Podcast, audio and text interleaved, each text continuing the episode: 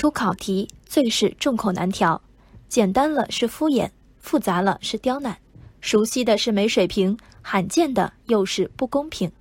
这两天还有一个新的定性：打广告。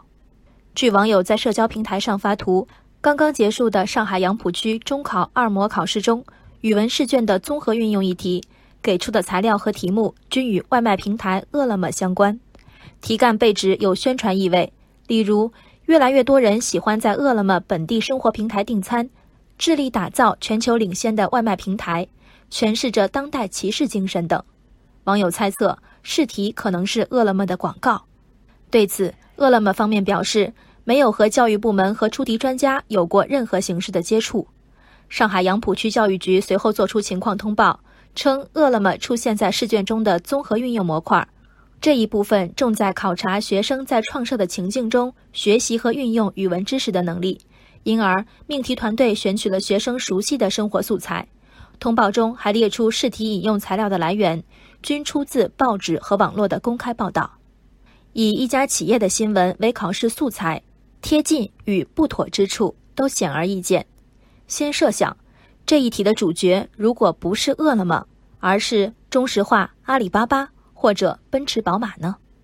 再试想，如果这些材料并非出现在上海某区初三学生的一次常规考试里，而是出现在公信力更高的高考试卷，或是涉及范围更小的某县某镇中学的考卷里呢？这起舆情的爆发多有偶然。仔细想来，其实是企业不大不小的影响力与考试不高不低的规格之间的化学反应。饿了么们能不能出现在考卷里，考察的是命题者对材料甄选和把握的能力，也考察公众对学校输出信息的容忍度。试题从云端落至实地，是教育者探索的过程，也是试探社会底线的过程。何况学校不是真空之地。生活在柴米油盐中，熟练使用手机的初中生们，不该知道几个知名外卖平台的名字，甚至早有自己的选择偏好吗？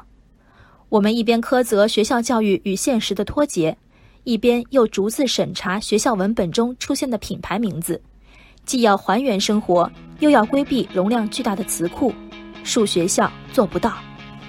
这道疑似广告的语文题中，饿了么一度被错写为饿了么。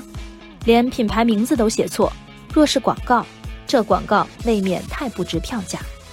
要说老师的不是，校对不够仔细，也许是个更能成立的由头。